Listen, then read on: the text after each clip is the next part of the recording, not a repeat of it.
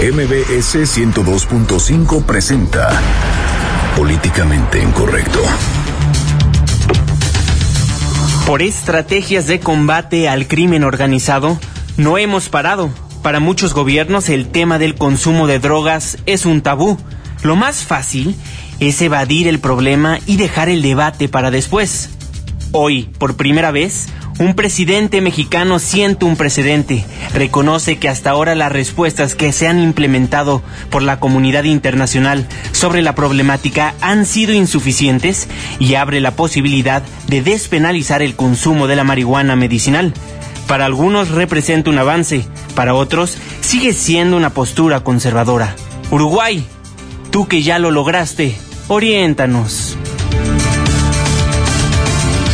Omar Aguilar nos tendrá todos los detalles de la participación del presidente Enrique Peña Nieto en la sesión especial de la Asamblea General de la ONU sobre el tema de las drogas realizada en Nueva York y platicaremos con Lisa Sánchez, directora de Política Antidrogas de México Unido contra la Delincuencia.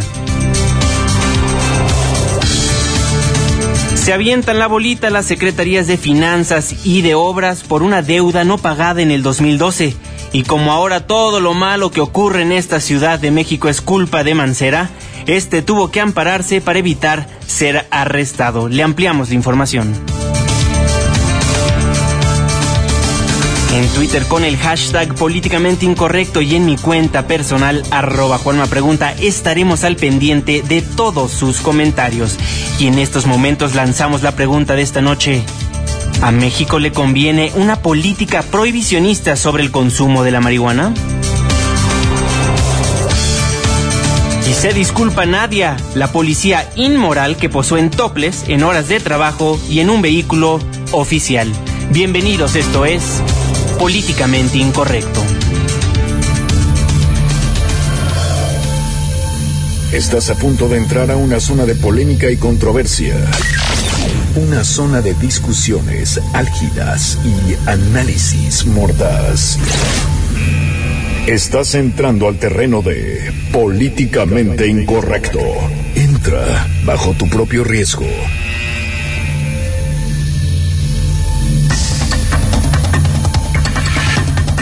9 con 3 minutos. Muchísimas gracias por sintonizarnos. Esto es Políticamente Incorrecto, la mesa de análisis que no tiene bozal de Noticias MBS 102.5.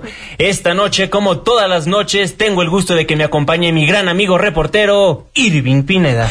¿Cómo estás, mi querido Juan Mafer? Ana, una noche lluviosa, así que todos los que van manejando les mandamos un saludo caluroso y una noche donde tenemos un decálogo marihuano y ya nos andábamos quedando sin jefe de gobierno capitalino, pero de eso vamos a platicar muchísimo más adelante. Ana Ramírez, muy buenas noches. Buenas noches, Juanma. Buenas noches a toda la audiencia que nos acompaña que nos acompañen hoy en redes sociales y en nuestra, en nuestra página de Facebook, vía Twitter, a través de, de, la cámara también, que participen porque este tema se va a aprender y se va a aprender bien bonito. Hoy se va a poner bueno y el teléfono es... Eh... 5166-1025. Márquenos por favor, queremos escuchar todas sus opiniones, sus comentarios, sus sugerencias. Fernando Canek, muy buenas noches. Muy buenas noches, queridos compañeros, querido auditorio. Qué bueno estar aquí en este día temperamental, por decirlo menos.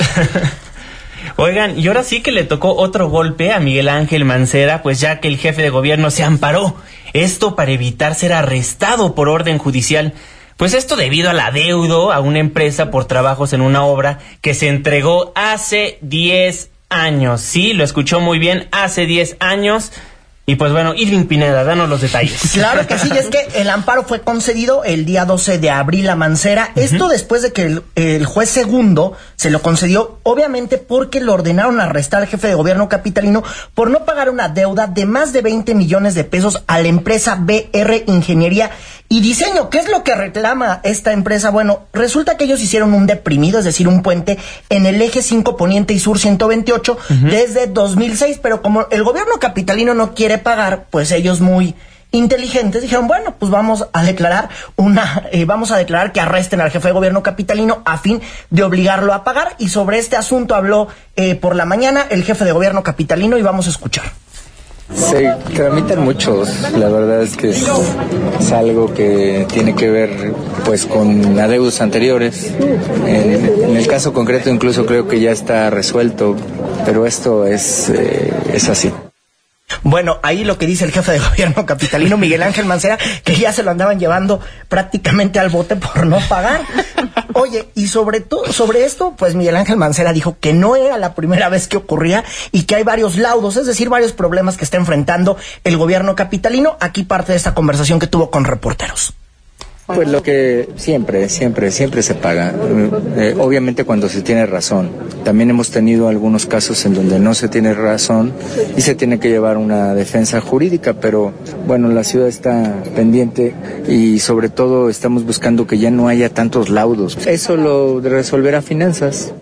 Bueno, pues ahí está la ruta. Para que puedan pagarle el gobierno capitalino, pues hay que presionar, pues ordenando eh, detener al jefe de gobierno capitalino. Y fíjate que ya estábamos buscando y el fuero constitucional que protege al jefe de gobierno solo impide que se proceda penalmente, pero no se refiere a arrestos ordenados como medida para cumplir un juicio civil. Así o sea es. que de no haber sido, pues sí, Mancera pudiera haber estado un rato en el bote, pues hasta que pagara, ¿no? Una cosa muy chistosa, pero también habrá que preguntarle al senador Alejandro Encinas, porque a él le tocó inaugurar ese deprimido, ya revisando en el histórico, pues él andaba bien feliz cortando el listón, y Alejandro Encinas no ha querido hablar, la verdad es que lo estuvimos buscando, no pudimos hablar con él sobre este asunto, pero él es el que sabe dónde está esa lana que reclama la empresa BR. Se regresó al Polo Norte hasta que vamos a poder. Seguro anda en el Polo Norte. Pues sí, esto fue durante la última semana del gobierno de Alejandro Encinas. Yo escuché al jefe de gobierno muy, muy calmado. Pues sí, es una cosa habitual, pero ahorita yo creo que se vuelve esto nota porque lo queremos ver fuera del cargo de una u otra manera. Esa es la cosa. Seguro había uno muy feliz y es que la verdad eso ocurrió el pasado 12 de abril, hasta apenas hoy nos enteramos por la prensa nacional, Así pero es. bueno, pues ya, la había, ya lo había pasado y seguramente el gobierno capitalino sí tiene muy buen equipo de abogados. Que no quieran pagar es diferente, pero de que hay buenos abogados en el gobierno, hay buenos abogados. Pues ya que paguen, ¿no? Pues sí, ahora le toca a finanzas, A finanzas, pagarlo sí, y seguramente ya están bien felices eh, esta empresa BR, ¿no? No, y por supuesto, él está diciendo, es que esta no es mi... es- yo no tengo vela en el entierro. Estamos hablando de una deuda de administraciones pasadas y él está diciendo que sus finanzas ahorita pues están muy bien. No tendríamos por qué irnos contra Mancera. Sin embargo, pues bueno, ya es nuestro, ya nuestro, es nuestro objetivo todas las noches pegarlo un poquito a Mancera. Se lo gana pulso, o sea, tampoco no. lo podemos Es el exigir. villano Sí, sí, favorito sí. de algunos, ¿no? No, y cómo ha caído eh, la aprobación de Mancera en el gobierno de- del Distrito Federal. O sea, empezó muy arriba, ahorita está por los suelos, y yo creo que es más de uno el que está celebrando esta, esta eso, linda noticia. pero eso no minó este sus intereses por para contender por la presidencia de la República, como nos dejó ver en el video de entrevista exclusiva de SDP Noticias. Claro, lo que la columna de ayer que publicaba, bueno, pues él dice que aunque vaya malito, sí va a ir a la presidencia. Y también la encuesta de reforma que publicó el domingo pasado, donde la verdad Mancera va en el último lugar, tiene solamente el 8% de la preferencia electoral en el terreno de que él fuera el candidato presidencial solamente del PRD. La verdad es que no le va nada bien. Él no quiere ser candidato del PRD por lo que nos ha dicho, él supongo que tiene ganas de ser independiente, pero bueno, ni como independiente levanta, pareciera en esta encuesta de reforma. Ahora, hay que decirlo, esta nota la podemos ya tomar un poquito más a broma a esta hora de la noche, porque Sí. bueno, no va a ser arrestado, pero hubo un intento de arrestarlo Claro. para que su gobierno pagara lo que debe o para que el gobierno capitalino pagara lo que debe desde el 2006. Ya tienen un rato tote que no pagan y también imagínense esa empresa que anda esperando más de 20 millones. Sí, son 20 23.1 millones de pesos lo que espera la Para empresa. ser más preciso. Híjole. ¿Y no es el DF eh, la entidad más endeudada de todo el país? No, No, no, no, no, no. Tiene finanzas muy sanas. Bueno, los más endeudados era. Coahuila, Coahuila, ¿recuerdan? sí. Esa- el Moreirazo, Claro, ¿no? De estas deudas, también, ¿cuál más? Eh, bueno, había Morelos, en algún Morelos, momento Coahuila. estuvo. Avisarle entonces a Mancera que saque esas estadísticas y diga, miren qué bonito es mi gobierno a comparación de No otros". le des ideas, hombre. Que- Saludos. Bueno, asesora del diablo de qué? Oigan, y recordarle a la audiencia que se va contra Miguel Ángel Mancera porque se va contra el cargo, no contra la persona, es decir, no se van contra este la administración de Alejandro Encinas, porque pues obviamente Miguel Ángel Mancera es el representante de la entidad que incumplió. Queremos saber todo lo que usted piensa a través de nuestras cuentas de Twitter. Escríbanos, por favor. Estamos como arroba Juanma Pregunta. Arroba Irving Pineda. Arroba Ana Raval. Arroba Fernando Canec. Pues bueno, ya tendremos que esperar a ver si la Secretaría de Finanzas sí le paga efectivamente a la compañía el, el adeudo de 23.1 millones de pesos. Se me hace impresionante que esto fue entregado hace 10 años. Hace 10 años. Qué paciencia de la empresa, ¿eh? o sea, oye, pero siempre pasa, ¿eh? Siempre pasa que hay alguien que no le pagan. Claro. Y se andan jineteando el dinero. La verdad es que los gobiernos son especialistas en andarse jineteando la pero, lana. pero el presupuesto estaba perfectamente pensado para el, el Eye of Mexico y para el eh, desarrollo en el... Es que mira, ellos argumenta, el gobierno capitalino argumenta que eso era unas labores que ya no estaban en el presupuesto inicial. Entonces, como estaban en el presupuesto inicial, se tenían que esperar a que llegara el nuevo presupuesto, es decir, el presupuesto del 2007, pero el presupuesto del Sí, no, 2007 hombre. nunca llegó, Sí, del no. 2008, 9, 10, 11 y así. ¿Se Bueno, nunca llegó. Se de haber perdido Se la copia, ahí. pero ya cuando aplicas la de vamos a detener al jefe de gobierno, todo se aclara. Sí, lo, interesante sería que, nos quisiera. expusieran los motivos de por qué se ha retrasado el pago 10 años. Bueno, importante recalcar que la empresa ganó el juicio en definitiva en marzo de 2012, es decir, que son tres años desde, desde que ganaron el juicio. Entonces llevan tres años esperando su pago ya, bueno, diez años desde que concluyó la, la obra. ¿Usted quiere de cliente al gobierno capitalino? Esa sería una muy buena pregunta. Pues sí. Bueno, 9 con 11 minutos. Vamos a un corte comercial, pero no se vaya porque al regresar tocamos el tema álgilo de las drogas. Ya nos presentó Enrique Peña Nieto otro decálogo más en su sexenio, pues en relación a la legalización de la marihuana medicinal. Una pausa. Regresamos.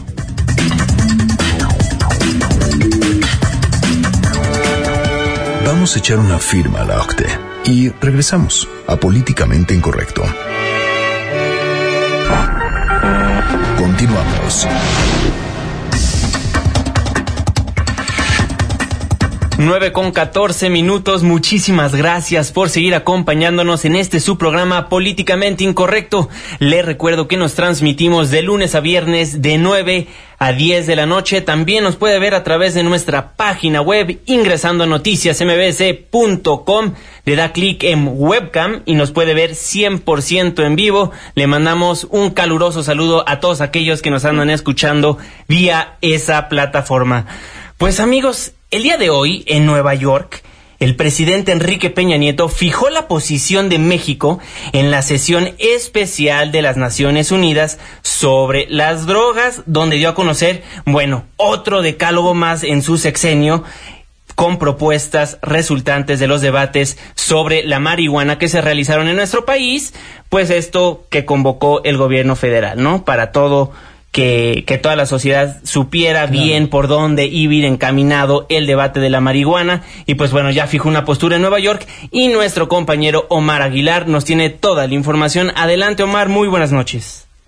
¿Qué tal Juan Manuel? Gracias, muy buenas noches. Fíjate que en Naciones Unidas el presidente Enrique Peña Nieto, en la sesión especial de la Asamblea General de Naciones Unidas sobre el tema de las drogas, presentó 10 propuestas para resolver el conflicto del narcotráfico en el mundo. Primero, el problema mundial de las drogas exige que la comunidad internacional refrende el principio de responsabilidad común y compartida. Segundo, es necesario reforzar un frente común ante la delincuencia organizada transnacional para cerrarle espacios a sus operaciones financieras y delitos conexos. Tercero, se requiere de una mayor coordinación y colaboración entre las propias agencias especializadas del sistema de Naciones Unidas con el fin de abordar todos los aspectos del problema mundial de las drogas. Cuarto, las políticas públicas y acciones derivadas de la política internacional sobre las drogas deben estar alineadas con los esfuerzos a favor del desarrollo sostenible de la Agenda 2030. Quinto, se debe atender los daños sociales relacionados con el mercado ilícito de las drogas. Sexto, ante las limitaciones del paradigma prohibicionista se debe atender el tema mundial de las drogas desde la perspectiva de los derechos humanos. Solo así, dijo, podremos ofrecer respuestas más integrales, equilibradas y promotoras del desarrollo. Séptimo, el consumo de la droga debe atenderse esencialmente como un problema de salud pública, toda vez que constituye una amenaza para el desarrollo pleno de las personas, especialmente de nuestros niños y jóvenes. Octavo, los delitos relacionados con las drogas se deben privilegiar penas proporcionales y alternativas al encarcelamiento que proporcionen también una perspectiva de género. Noveno, se deben sumar esfuerzos internacionales para prevenir el consumo de drogas mediante una campaña orientada a niños y jóvenes a nivel global. Y décimo, se debe asegurar la disponibilidad y un mejor acceso a las sustancias controladas para fines médicos y científicos, evitando al mismo tiempo su desviación, uso indebido y tráfico. El reporte que tengo, Juan Manuel. Buenas noches. Muy buenas noches, Omar. Muchísimas gracias por la información. Pues ya nos recetó el decálogo. ¿Ya? ya nos recetó el decálogo. ir en paz, la asamblea ha terminado. Oigan, ¿qué les parece si nos amplía la información Lisa Sánchez, directora de Política Antidrogas de México Unido contra la delincuencia, pues para preguntarle pues su reacción ante este decálogo pues ex, de decálogo, expuesto, expuesto por el presidente Enrique Peña Nieto. Muy buenas noches, Lisa, ¿cómo estás? Hola, muy buenas noches. Saludos desde Nueva York, donde estuvimos observando al presidente Peña. Excelente. Oye, Lisa, ¿es un buen primer paso el que dio el gobierno mexicano? Pues yo creo que es un buen primer paso, pero efectivamente sí es solo el primer paso. Es decir, nosotros lo que estuvimos escuchando hoy durante todas las plenarias en la reunión de las Naciones Unidas es que ya no hay un consenso unitario sobre cómo abordar el fenómeno de drogas y en ese sentido pues hay ciertos estados que buscan dotarse de flexibilidad para explorar enfoques alternativos y el, y el presidente Peña nos estuvo manifestando algunas opciones de políticas. Nos estuvo diciendo que era importante de distinguir entre los consumidores y las personas que estaban involucradas en el tráfico de drogas. Nos dijo que era importante lograr el acceso a las medicinas controladas o a las sustancias controladas y que en ese sentido su gobierno estaba por eh, autorizar el, el uso médico y científico de la marihuana. Nos dijo al final, en lo que yo creo que es el, la mejor frase de su discurso, que era imperativo transitar de la prohibición a la prevención y a la regulación eficaz porque había miles de vidas que dependían de eso. En ese sentido yo creo que es un paso muy positivo, pero que solo eso constituye el primer paso y que vamos a ver exactamente dentro de dos días qué es lo que va a pretender el gobierno federal en materia de reforma de la política de drogas en México y cuáles van a ser los pasos hacia adelante porque creo que nos vamos a quedar un poquito cortos. Mi querida Lisa, te saluda Irving Pineda. ¿Qué más hay en esta sesión de la ONU? ¿Qué es, ¿Cómo ven las naciones, cómo ven las demás naciones este tema? Pues mira, las demás naciones lo que queda muy claro es que no hay un consenso único sobre cómo abordar el tema. Durante 60 años hemos construido la fantasía de que todos los países del mundo estamos exactamente de acuerdo en cómo abordarlo y que el mecanismo principal para, para y, sabes, de reducir demanda y oferta de droga es precisamente la disuasión y la represión. Hoy creo que en los statements de los países lo que hemos visto es que no necesariamente eso es el caso. Hubo muchas quejas de varios estados diciendo que el documento de resultados de UNGAS no reflejaba la necesidad de poner una moratoria en la pena de muerte por delitos de drogas, que no reflejaba necesariamente las preocupaciones de países que querían implementar intervenciones de reducción del daño, que no reflejaban cuestiones de derechos humanos, de género, en fin, un montón de cosas que se quedaron fuera, pero yo te diría que lo más importante es que el consenso está roto y que en ese sentido UNGAS 2016 es el primer paso de varios que se han de tomar para reformar las políticas de drogas a nivel internacional. Lisa, buenas noches. Estamos hablando con la directora de Política Antidrogas de México Unido contra la Delincuencia. Yo tengo una pregunta. Se esperaba que México liderara este bloque reformista. ¿Realmente se logró o, o de lo que hablaba el presidente Peña Nieto eran la mayoría cosas que ya se habían hablado antes y que sí se tenían en el consenso? Pues mira, nosotros esperábamos que tanto que país convocante en México jugara un rol fundamental tanto en las negociaciones como en la defensa del resultado ahora específicamente en la reunión en Nueva York. Lo que vimos fue un grupo diplomático muy activo en tres sedes, lo vimos en Nueva York, lo vimos en Ginebra, lo vimos en Viena. En esos tres eh, lugares nuestro cuerpo diplomático y logró dotar a México de espacios importantes de negociación. Nos preocupó en algún momento que el presidente había decidido no asistir a esta sesión en Nueva York, no hacerse representar al más alto nivel y finalmente decidió hacerlo decidió hacerlo con un discurso que en un 50% yo te diría está dirigido a darle seguridad a estas audiencias más conservadoras, específicamente del sector de aplicación de la ley, del sector del ejército, que necesitan escuchar que el combate contra el crimen organizado va a seguir siendo una prioridad del gobierno, pero por el otro lado nos dio un 50% del discurso en el cual nos dijo había que diferenciar la legislación entre aquellos que no eran criminales y los que sí lo eran, que, que había que intensificar la integración de los sistemas de salud, que había que eh, tener una, perspectiva de género y de derechos humanos, etcétera. En ese sentido, yo diría que sí es misión cumplida el liderazgo mexicano, pero creo que el liderazgo mexicano se quedó corto en denunciar ciertas cosas del proceso que llevaron a que la retórica prohibicionista muy instalada en Viena todavía se mantuviera como dominante. Okay. Lisa Sánchez, directora de Política Antidrogas de México Unido contra la Delincuencia. Te hago la pregunta que le hicimos a todos nuestros amigos del auditorio. ¿A México le conviene una política prohibicionista sobre el consumo de la marihuana? No. Con todas sus letras te lo digo, no, porque lo hemos visto en todas las evaluaciones y con todos los indicadores que tenemos a nuestra disposición. La política que tenemos hoy basada en represión, basada en castigo, basada en criminalización, no nos ha dado menores índices de adicción, no nos ha dado menores índices de crimen organizado, no nos ha dado menores índices de violencia, de inseguridad y por lo tanto, y tampoco nos ha dado un retorno efectivo de la inversión en materia de gasto público, por lo tanto yo les diría a, a todos nuestros ciudadanos, si ustedes quieren ver sus impuestos verdaderamente eh, utilizados en algo que funcione decididamente esta no es la mejor política y nos ha causado más problemas de los que los, nos ha solucionado. Entonces yo te diría no, busquemos enfoques alternativos y hagamos el esfuerzo de evaluar de manera sistemática y permanente todos estos nuevos enfoques que intentemos implementar. Finalmente, Elisa, para redondear, ¿nos va a servir aprobar la, la, marihuana con fines medicinales? ¿O en verdad vamos a seguir con los muertos, con los enfrentamientos y todas estas noticias que llevamos dando desde 2006? Pues mira, si el esquema es solo importación de medicamentos farmacéuticos ya desarrollados en otros países que no tienen contenido de THC, que no implican el desarrollo en la industria nacional, pues decididamente nos vamos a quedar cortos. Pero creo que es un paso positivo en el sentido de la dirección de hacia dónde queremos transitar y en ese sentido yo lo que interpreto es el discurso del presidente Peña Nieto como uno de los primeros pasos hacia un sistema regulatorio mucho más coherente y no como el paso final de ese sistema hacia nuevas políticas, ¿no? O sea, el, lo que dijo el presidente Peña hoy es el paso uno, no necesariamente el destino final.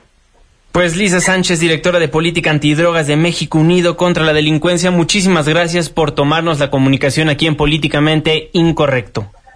Muchas gracias a ustedes y espero que nos, nos comuniquemos pronto para seguir analizando este tema. Sí, el jueves a ver si nos ponemos en contacto contigo para analizarlo a profundidad. Muchas gracias, un saludo. Un fuerte abrazo, hasta luego. Lisa Sánchez, que sí le sabe, sí. le sabe mucho este tema y prácticamente, bueno, está diciendo que vamos a dar un pasitito, pasitito en este avance, ¿no? En este avance que, bueno, habrá que ver cómo viene seguramente la iniciativa que presentará el presidente Enrique Peña Nieto, porque el jueves, eh, ayer lo confirmó la propia canciller Claudia Ruiz, el jueves habrá la presentación de la conclusión de los foros marihuanos y seguramente ahí se lanzará la iniciativa que llegará, eh, pues, a la Cámara de Diputados. Quiero yo pensar que va a la Cámara de Diputados y luego irá al Senado, seguramente se van a tener que cambiar un buen de leyes, pero por lo pronto la Ley General de Salud, ¿no? Por principio de cuentas. Pues sí, si es que llega, porque si están todos marihuanos, pues a ver cuándo sale. sí llega, sí llega. Oye, recalcar el punto 7 del decálogo, ¿no? El consumo de drogas debe atenderse esencialmente, como bien lo has dicho, Irving, como un problema de salud pública, toda vez que constituye una amenaza para el desarrollo pleno de las personas, especialmente de nuestros niños y jóvenes. El punto 7 del decálogo del presidente Enrique Peña Nieto. A mí me pareció el más importante. Ay, perdón. No, no, pero ese punto, tomarlo como este tema de salud pública, ya es viejo, no es una novedad, no es algo que ya se hubiera tratado, e incluso en las discusiones siempre ha estado presente. Más bien, la novedad que estamos viendo, de los 10 puntos que, que parece que lo aventaron a, a lo más rápido que pudieron después de que confirmaron que sí participaba Peña Nieto, es la parte justo de no penalizar o criminalizar a los consumidores e irnos por la parte de la aprobación del consumo medicinal de la marihuana. Todo lo demás es un discurso muy bueno, pero que ya teníamos nosotros, y era lo que justo le preguntaba a Lisa, que ya teníamos en el, en el consenso. ¿Qué fue entonces lo, lo bueno? Esta parte. Sin embargo, el problema es que no tenemos o no se han dado a conocer estas acciones específicas. Se dice que se van a hablar este, después se van de. A se van a, el jueves. Ajá, se van a hablar después de, de ellas. Y ahí, solo ahí podremos evaluar qué tan bueno o malo es este planteamiento. Si estamos hablando de una posición discursiva muy buena, muy eh, vanguardista sobre el tema o si realmente solo le estamos dando vueltas al asunto.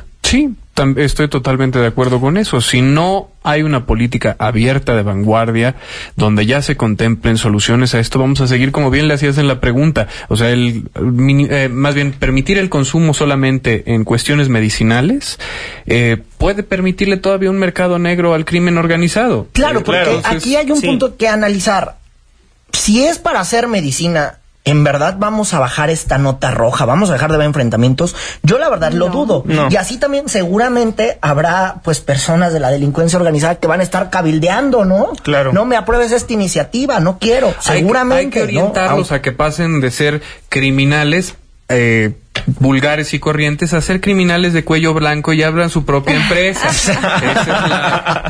No, pero yo creo rescatando esta, esta parte, a lo mejor no va a tener el impacto social en términos de reducción de la violencia que, que quisiéramos tener, pero por lo menos a todos los que sí se persiga, a la gente de calle, de pie, que, que se persigue y se mete al bote por traer marihuana, eh, yo creo que es una parte muy buena y que sí hay que rescatar, porque nos estamos enfocando más en, en, perseguir este tipo de delincuentes que realmente irnos con los grandes capos, que ya lo hablábamos en la otra ocasión. La marihuana no es la única droga y no es ni siquiera la que más eh, fondos trae o más recursos trae o más negocio nos, nos provoca. Ya habrá que ver el aumento, ¿no? De la dosis que se permite, porque hoy se permite un una dosis muy pequeña. Habrá que ver si en esta iniciativa que seguro enviará el gobierno federal, pues bueno, qué dosis se permite, ¿no? Habrá que ver la cantidad. Por lo pronto es un pasitito, ¿no? Así como cuando el niño está aprendiendo a caminar. Sí, es un paso de bebé. Porque lo importante es que eh, con estos pasos de bebé, la opinión pública empiece a dejar la estigmatización moralina sobre el tema y avancemos ya a una discusión mucho más pragmática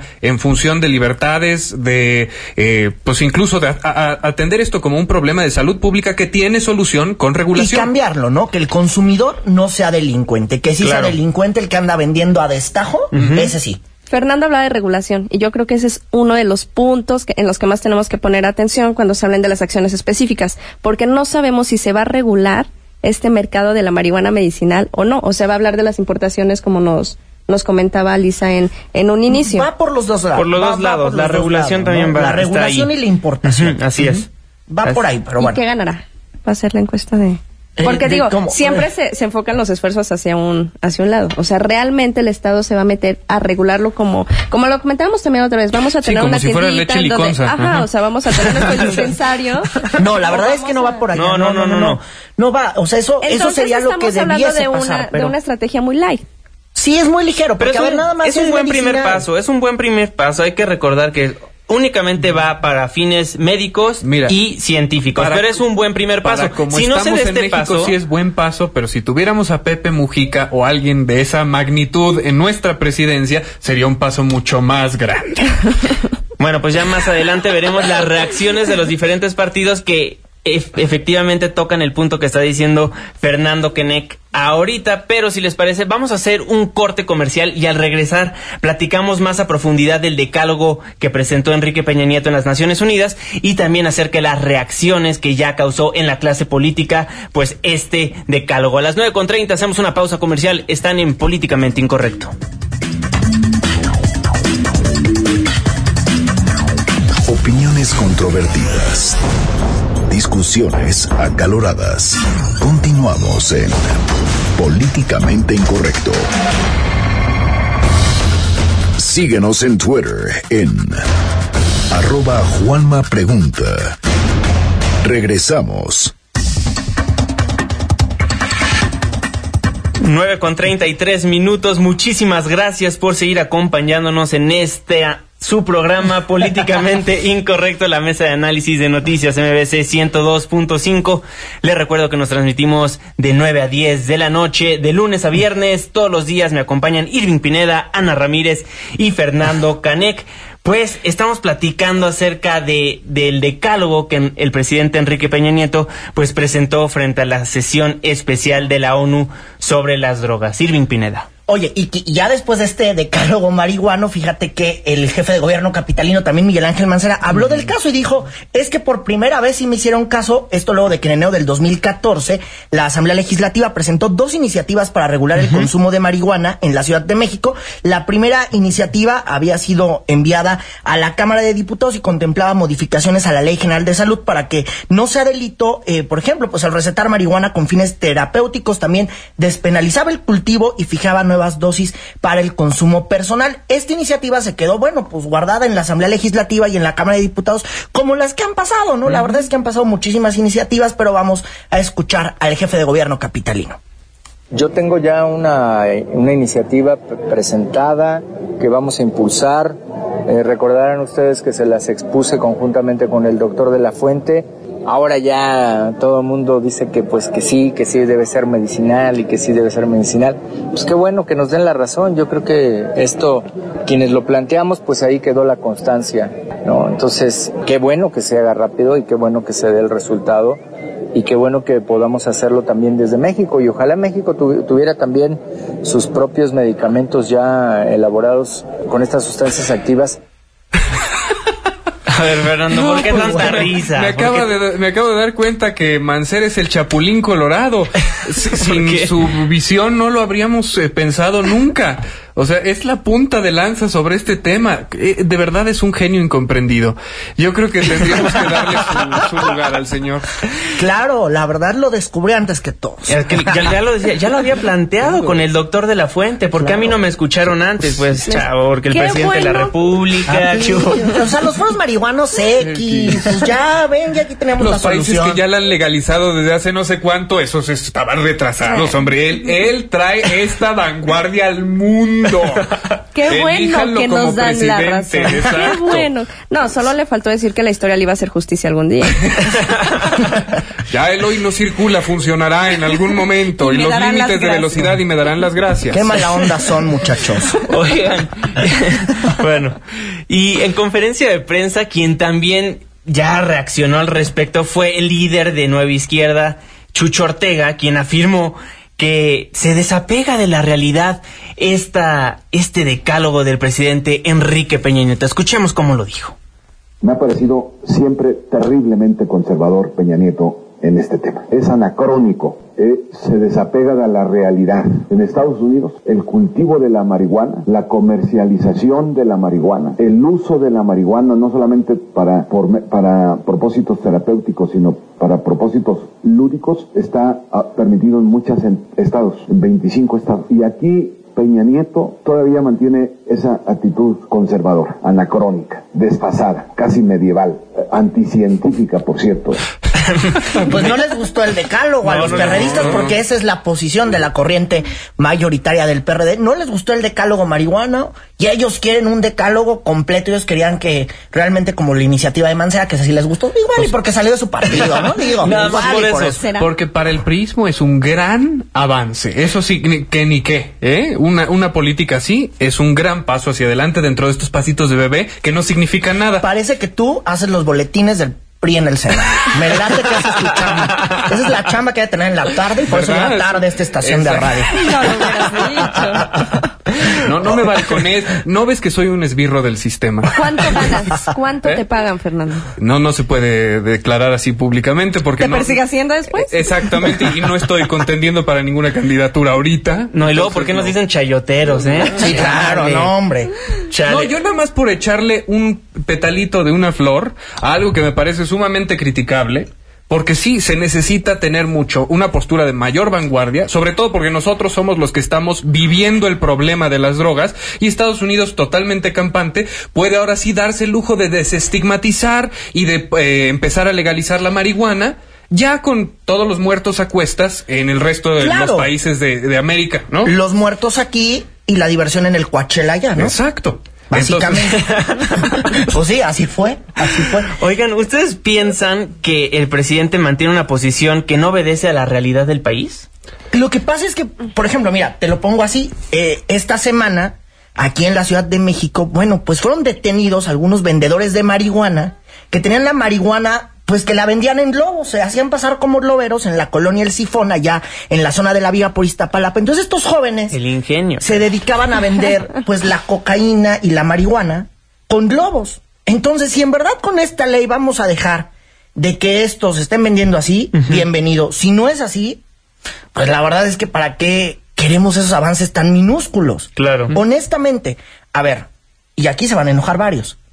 Si uno de mis hijos consume marihuana y se le ofrece un dealer, ah, se la puede ofrecer a alguien de una manera diferente, con calidad, con, con calidad, con, sí, claro, con calidad y con una supervisión, prefiero que así sea. Honestamente, algunos ahorita van a estar colgados de la lámpara y seguro pues el Twitter. Que lo estén, pero eso pasa con el alcohol y con los cigarros. Pero no necesitamos otro mal para, para no, la sociedad. pero a ver, entonces ¿tú no quieres regularizarla? no, yo, yo quiero que nos enfoquemos un poquito, regresemos al tema. Esto salió en el 2012 cuando México, Colombia y Guatemala estaban hablando de, de que necesitábamos nuevas estrategias, pero para, para tomar este tema de, de las drogas, pero con un enfoque para reducir la violencia. Y la violencia la estamos viendo en un esquema muy chiquito, muy particular, muy local en, el punto que tú lo que tú lo manejas. Si nos vamos con el dealer de, de, la calle o si puedo ir, insisto, a mi dispensario pero yo voy favorito. La violencia también la genera la inequidad económica, la falta de oportunidades, la falta de educación. Claro. O sea, hay bueno, pero ahí es abrir el espectro. No, por eso. Pero de todos modos son factores de influencia. O sea, no quiero interrumpir a Ana porque está desarrollando muy bien el tema. pero quiero enfatizar eso, pero, ya lo hice. comercial, pero ya lo hice, entonces. A ver, se tiene que regularizar de una manera más amplia. Claro, y aparte no hay resultados. porque no hay resultados. No ha habido resultados. La guerra de Calderón y luego que aquí la tuvo que continuar el gobierno priista no ha dado los mejores resultados. ¿Cuántos días no hemos estado hablando de violencia derivado de la delincuencia organizada? Ayotzinapa, descabezados, como tienen el puerto de Acapulco, como tienen Morelos, como tienen aquí la zona de Iztapalapa, tienen Estado de México, Ecatepec, Estado de México, Nesa, estas zonas vinculadas con la delincuencia organizada. ¿Cómo le vamos a hacer para reducir ese clima de violencia que es insostenible? Ok, algunos van a decir, no, la mayoría de los que se matan son delincuentes. La verdad es que no, lo sé. Eso dice Calderón, alguna vez lo dijo. Pero ¿cómo le vamos a hacer para reducir? ¿Esta iniciativa va a reducir el clima de violencia? Yo lo dudo. Que se va a abrir para aquellas historias que hemos conocido de niños que están mejor, qué bueno, qué bueno, felicidades. Pero eso no lo es todo, ¿eh? Esa no es la panacea. Marihuana no es todas las drogas. Violencia, la violencia y el crimen organizado no nada más es tema de, drogas. Y el tema que estamos tocando es el uso medicinal de la marihuana. No lo vamos a vender por globitos para que nuestros hijos puedan este, acceder a ellas, al menos de que tengan algún tipo de, enfermedad. Y yo quisiera saber cuántas personas en México se verían beneficiadas. O sea, realmente cuál es el cuadro, cuál es el espectro de población que realmente necesita eh, la marihuana como como un medicamento para paliar sus, sus problemas. Y va, va de nuevo, si tuviéramos esta, esta cuestión de importación, yo tengo entendido que estos medicamentos ya son muy sofisticados. Ya no es el uso medicinal, a lo mejor, eh, como lo veíamos en las comunidades antes, en donde salía eh, la viejita, decirte cómo, cómo utilizarlo. Ya serían medicamentos, ¿qué tan caros podrían ser? ¿Cuál sería el qué parte de esta población que lo necesita realmente podría tener acceso a ello? Porque si lo metemos al debate, decimos, perfecto, tenemos que decir sí al uso de la marihuana para beneficio de la población, pero realmente cuánta población se beneficia de esa, cuánta va a poder acceder y realmente yo creo que el impacto para reducir la violencia va a ser nulo. A ver, pero por ejemplo, aquí estamos con el tema medicinal o terapéutico. Y por ejemplo, en Nueva Jersey anunciaron, pues sí, que van a regularizar, se propuso una nueva ley para que además del uso medicinal haya el uso pues con fines lúdicos. Lúdicos. Entonces imagínense, acabamos apenas con lo medicinal y ahí, están. Bueno, son 25 estados en Estados Unidos que ya tienen esto. Sí. El, uso medicinal y lúdico. lo tienen. Y sigue siendo tabú. Y, aquí en este estado lo están ya discutiendo. Y aquí estamos apenas en lo medicinal, apenas en lo terapéutico. Pues sí. Ah, mira, es un primer paso, porque también en Estados Unidos pasó hace muchísimo, hay que recordarlo, sí pasó hace muchísimo, pero México está dando el primer pasito que, igual como dimos, el primer pasito en, la reforma educativa, el primer pasito con la reforma energética, necesitamos dar ese primer paso para poder agregarle todo lo que estamos platicando en la mesa. Si no está pegado a la realidad, tengo que coincidir con Jesús Ortega, porque ahorita en nuestro país no se necesita más como uso medicinal. Hay muchísimos más marihuanos que lo hacen por placer. Claro. Sí. 100% por placer. ¿Y dónde queda el tema de salud pública de la que tanto se habla? Ah, bueno, bueno. Eso ya también te da otro tema que se tiene que tocar. Bueno, hay que decirle a los políticos que esta propuesta de ley el jueves no anden diciendo que esta es una reforma de amplio calado, que es su palabra favorita, por favor, ¿eh? Por favor. Oiga, queremos también conocer su opinión. Escríbanos en arroba Juanma Pregunta. En arroba Irving Pineda. Arroba Ana Ravale. Arroba Fernando Canec. O a los teléfonos 5166125. Lo queremos escuchar para tener un mejor debate. Oigan, me gustaría recalcar algo que también dijo el presidente Enrique Peña Nieto en las Naciones Unidas. Dijo que es necesario que los países consumidores asuman un mayor compromiso, lo cual lo veo totalmente acertado lo que dijo el presidente Enrique Peña Nieto. ¿Quién era? Pues con copia Estados Unidos, ¿no? O sea, 100% Estados Unidos. ¿No era por... remitente de regreso a pagar? es que realmente sí necesitamos mayor compromiso en la reducción de la demanda, para empezar, que otros países nos piden y pasa por nuestro país y llega a ser un gran problema en nuestro país. Pero también tenemos que ver el otro lado de la moneda que pues otros países lo están pidiendo y otros países no están haciendo absolutamente nada absolutamente nada para reducir el consumo de marihuana en sus países y obviamente nos perjudica a nosotros en México. No, pues es que ahí el tema es, se tiene que reducir, o sea, realmente eh, está en niveles de cuestión de, de, ser una consternación de salud pública. O sea, volvemos a la pregunta que había hecho Ana. Si está a esos niveles, bueno, pues entonces tenemos un país de pachecos y por eso no avanzan las cosas. Pero, pero creo que la realidad es otra. Pachecos, cholos y chondos, diría eh, Café eh, Tacuba. Oye, ahorita que hiciste la, la palabra compromiso, hay que tener mucho cuidado cada vez que alguien utilice esa palabra en foros internacionales, porque puede significar dos cosas. Que tú como Estado agarres las riendas de, de, lo que está sucediendo dentro de tu territorio o que empieces a hablar, bueno, ¿y tú y yo qué podemos hacer? Y aquí nos metemos en muchos problemas cuando viene Estados Unidos y nos dice, bueno, esta política antidrogas hay que mandarla para acá, te mando helicópteros, te mando armas, te mando... Y eso ya sabemos cómo, cómo ha terminado en, en México, con un desastre total, donde no se sabe dónde se utilizan las armas para detener a la delincuencia, cuando vemos dinero que, que entra al país y no se sabe cómo se utiliza, y en temas de soberanía que yo no quisiera que la izquierda ahorita nos viniera a, bombardear las redes sociales con, con ese tema, pero sí, sí hay que tener cuidado cuando usan la palabra compromiso. ¿Compromiso de quién y para qué? Para reducir este la demanda, ¿cómo? Va de nuevo, ¿cómo? ¿Cuáles son los compromisos asumidos? Por eso supuestamente se está teniendo este esta reunión para ver si se pueden eh, modificar los marcos legales para, para la actuación de los estados, pero yo insisto, hasta que yo no vea las, las estrategias que se están planteando, esto es un bonito discurso que no tiene implicaciones ni que tiene una, una apropiación de los estados. Y que tiene una fecha de caducidad o más bien un... Eh, panorama medio oscuro, porque en próximos años, si tenemos que discutir este tema con el presidente Trump, quién sabe a dónde vamos a llegar. no, ojalá no. ojalá no. Oiga, nos escriben ya muchos, muchos comentarios en, Twitter. Muchísimas gracias. André Manzano nos dice, en homeopatía la cannabis se usa contra enfermedades fuertes de vías urinarias en tintura no fumada. Bueno, pues ahí su comentario. Luego también Rolo Rolos nos dice, hay mejores medicamentos que la marihuana. Esto se llama negocio, señores. Ándale. Bueno, hay una opinión, ¿no? Que, también va a dividir y seguramente va a ser de lo que vamos a estar escuchando el jueves que se presente esto. Y dice Awewitz Bond, porque el Estado debe regular lo que mi principio de libertad pueda, yo elijo consumir, supongo que es lo que quiso decir.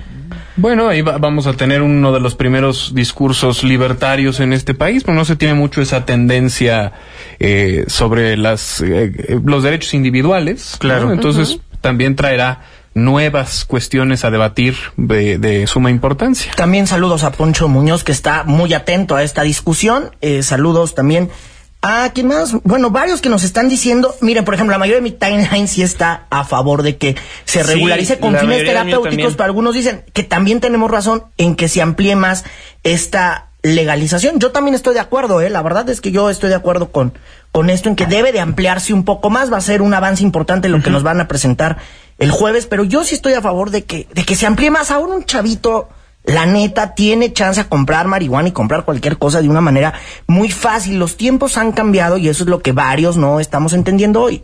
Los tiempos ya cambiaron. Sigue siendo una discusión moralina, Claro. Y creo que en este punto la ciudadanía está al mismo nivel de evolución que el PRI. Están dando pasitos de bebé.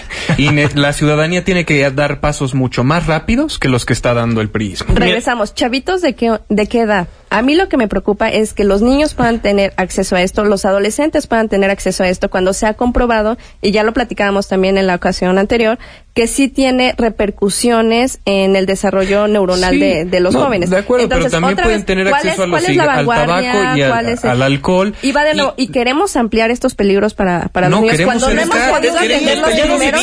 Pero no hemos podido, no hemos podido con los primeros, no hemos podido con, con la atención a los niños al tabaco. El alcoholismo está incrementando y les vamos a aumentar la opción de poder acceder a la marihuana. me parece que haber mejores campañas educativas, pero este mal ya existe. Como lo dijo Está velado. Y no necesitamos una estrategia mejor que el prohibicionismo y mejor que la legalización.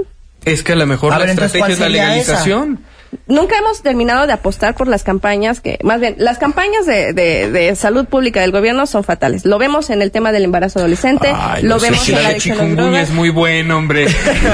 Oigan, pero a ver, los chavos ya, ya lo tienen, ¿no? Viven con, con eso, pero bueno, hacen las cosas, ¿no? A ver, aquí para concluir, pues ya presentó el decálogo. El jueves le estaremos dando a conocer, pues, qué es lo que formalmente presentó el presidente Enrique Peña Nieto. Y ya nada más recordarle a Ana que, pues, esto ya se vive. o sea, esto ya se vive. Pues si no se había dado cuenta. Ya me voy al corte. No, tampoco, tampoco. Pues lamentablemente sí me tengo que ir al corte comercial, pero usted sigue interactuando con nosotros en nuestras redes sociales. Estamos en Facebook como Políticamente Incorrecto, en Twitter como arroba Juan me pregunta. Arroba Irving Pineda. Arroba Ana Ravale, aunque sean montoneros. Sí, estaba a punto de decir arroba por mis webs, Ana. Entonces yo voy a decir arroba Fernando Caneca. 9.50, vamos a una pausa. No se vaya porque al regresar le vamos a contar de Nadia, esta policía que dice ser inmoral, que posó toples en horas de trabajo y por supuesto en un vehículo oficial. Una pausa, regresamos.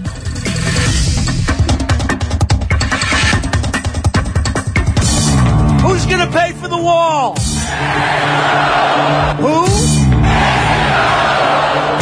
Vamos a echar adobes para el muro de Trump y regresamos a políticamente incorrecto.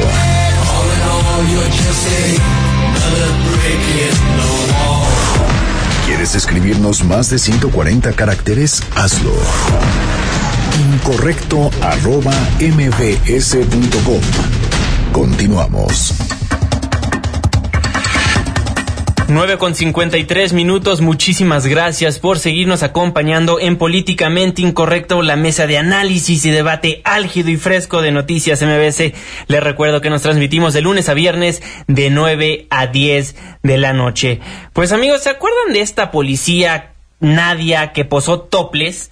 En horas de trabajo y en un vehículo oficial con las con las metralletas ahí que tenía no, no sé de armas pero ahí tenía sus pistolas oficiales la Nadia pues ya por fin se disculpa. Fernando Caneca a ver pues cuéntanos. sí declara me siento indignada por el gran daño que ocasionó que saliera esa foto. Ya sé que se dañó principalmente a mis dos hijas seguido de mi esposo mis padres hermanos y familia entera con esto estoy reconociendo mi gran falta por lo tanto pido de la manera más atenta que se deje a un lado este tema ya que ha llegado al grado de perjudicarme moralmente y psicológicamente y vuelvo a pedir una enorme disculpa a mi municipio por tan penosa situación. Y bueno y todos somos humanos, nos equivocamos. Muchas gracias por su atención. Que tengan una linda tarde y que ya no me estén pasando en políticamente incorrecto, dice también. Oye, también se hicieron un buen de perfiles falsos ahí en Facebook de Doña Nadia y dijeron que, que lo reportaran porque la verdad ya le están haciendo mucho daño. Ella solamente quiere una foto para el Face y ya no pasa pues nada. una foto para lo reprochable es que sean en horas de trabajo, pero hay que decirle al auditorio que en estos días, más bien en este siglo, hay que tener mucho cuidado con el tipo de contenido que sube uno a las redes o más bien que tienen su celular, porque luego no sabe uno cuándo le hackean la nube. Claro. Entonces, mejor evitarlo. No, ella sí lo subió a la. pero, pero Nadie le filtró nada. sí, esto la verdad es que seguramente un compañero mala onda eh, decidió difundirla a todos los medios de comunicación. O, su amigo, amigo obvio Pues quién sabe para quién eran esas fotos. O algún resentido por ahí que haya dejado también de alguna multa o alguna cosa medio. Es que ahora sí literalmente se puso de pechito. La verdad. Mira, nada más. Me volaste el chiste de la noche. ¿Qué, qué Pokémon? Bueno, eh, Pasando de estos temas de, pues, todos somos humanos. De errores a nuevos errores. Yo creo que ten, hashtag todos somos humanos un personaje que no puede dejar de darnos maravilloso contenido y que creo que va a ser recurrente para este programa. Tenemos un audio maravilloso del señor Ferris de Con en la Ibero, si no me en, en, el TEC de Monterrey. de Monterrey. Escuchémoslo porque es, es una pregunta que yo considero muy torpe. Vamos a ver si la logramos captar, si no se la recalcamos después de la declaración, pero escuchemos a don Pedro. Pero no, no, no, vean, vean, vean. Tú no eres nadie para ser juez mío. Y te voy a decir una cosa, los seres humanos nos equivocamos. ¿Y sabes qué hice yo? Yo me equivoqué. Y si fuera político, yo hubiera dicho a ti y a cualquiera, no te metas en mi vida privada, porque es mi vida privada y te vale madres. Pero ¿sabes qué fue lo que hice? Di una explicación espero si no la viste, búscala en internet. Y si no, no te la voy a decir a ti enfrente. Porque ¿sabes con quién tuve que hablar para redimir todos mis errores? Con mi vieja y tú estás muy lejos de quererla. Sí, discúlpame, pero la pregunta es cómo le vas a ser fiel a la nación que no seas pendejo. ¿Qué onda el feliz? Así, así está el feliz, no, Pues bueno. Pues sí, le dijo que abriera la casa, o sea, open the home. Oye. Eso esperamos de nuestro futuro candidato a la presidencia de la República. No, le no, que no se nos olvide que uno ganó así con salvajadas de Guanajuato y llegó a ser presidente de la República. Entonces, no estaba de buenas igual, ¿no? Porque además la pregunta era cómo le iba a ser para ser fiel a México, Sí, tenía rintintín. Era una pregunta con muy mala leche. no nos importa mucho. A ver, pero vuelvo a lo mismo. Ferris de Con pudo muy sutilmente decirle por qué él iba a ser fiel a México y dejar de lado pues su infidelidad a su mujer pues que salió también en redes, ¿no? fiel a la cabeza y se le olvidó escuchar todo lo demás. Y parece que de verdad vamos a usar toda esta semana el hashtag todos somos humanos. vamos a iniciar, vamos a hacerlo trending. Hashtag todos somos humanos. querido auditorio, tuiten lo que quieran con hashtag todos somos humanos. Igual no estaba de buenas. Supongo que no estaba de buenas cuando estaba dando esa conferencia. Oye, pero, tienes que estar de buenas siempre cuando vas a hablar a público. No, pero a ver, si tú vienes... A ver, cuando uno da conferencias hay días que uno llega de malas. Ya no pasa nada. Pues sí, pero, si, si él quiere ser aspirante o es aspirante a la presidencia de la República, como funcionario, ¿qué nos va a esperar? Porque ya van dos veces que, que dice la, la palabra PEN, ¿no? aspira a ser este el Donald Trump mexicano, pero no lo puedo juzgar. Yo no soy quien para juzgarlo. ¿Verdad? Porque si no, también me toca a mí de refilón. Bueno, seguro se lo van a reclamar si es que llega a ser candidato independiente a la presidencia de la República esa y la infidelidad da igual difundida en una revista y luego en un espacio radiofónico. Bueno, ahí también dice que eso queda entre su esposa y él, pero pues ya obviamente va a quedar entre todas las personas que pues, están escuchando si este lo programa. una declaración pública, claro que queda entre tu esposa y tú. Oye, también saludos a Daniel Sanjeado que nos dice que estamos muy moralinos, que toquemos el tema del policía que esposó a un edecán y la profesora que anda bailando en los cabos. Es que no nos ha escuchado ah, Daniel, ¿qué pasó? Escúchanos más, pero también otra vez regresamos a ¿Cómo están? Yo voy a misa este domingo, no vaya a ser que... Oigan, muchísimas gracias a todos por sus comentarios en las redes sociales. Y tú que sabes, nos dice si ese Ferriz perdió cualquier posibilidad de ser siquiera candidato. Pues pues, pues sí. Algún, si alguna vez la tuvo, también. Si alguna vez la tuvo. Pues sí. Oscar Inclán nos dice, yo quisiera que lo vieran en un hijo y yo creo que su punto de vista sería diferente. Esto relacionado al tema de la marihuana. No creo que sea lo mejor tener una apertura a pasos agigantados sobre este tema. Apoyo el punto de vista de Ana y en su ejemplo que dio sobre el uso de tabaco en los adolescentes. Y muchas, gracias, por conservarnos en el siglo XX. Gracias. no, nada más, nada más decirle al señor Oscar, o sea, tiene usted toda la razón, pero también recordarle, señor Oscar, que pues esto ya está pasando de una manera ilegal. Nada más sería pasarlo a lo legal. Hay que buscar otras estrategias. Muchas gracias, señor. Dos posiciones, ¿no? Ahí hay dos posiciones. bueno, pues, señor Oscar, muchísimas gracias por defender a Anita en esta mesa. Lamentablemente ya son las 10 de la noche y nos tenemos que despedir de este espacio. Irving Pineda, buenas noches. Buenas noches. Mañana las noticias continúan a las 5 de la mañana. Ana Ramírez, muy buenas noches. Que descansen, que tengan buen camino en este día de lluvia y que lleguen con cuidado. Y Fernando Canek, muy buenas noches. Hashtag todos somos humanos. Buenas noches. y yo soy Juan Manuel Jiménez y a nombre de todos los que formamos eh, Políticamente Incorrecto les recuerdo quienes integran nuestro equipo, la productora y jefa de información Katia Islas, en los teléfonos estuvo la queridísima Itzel, en los controles el ingeniero Zavala, se despide de ustedes su servidor y amigo Juan Manuel Jiménez. Muy buenas noches. Esto fue Políticamente Incorrecto.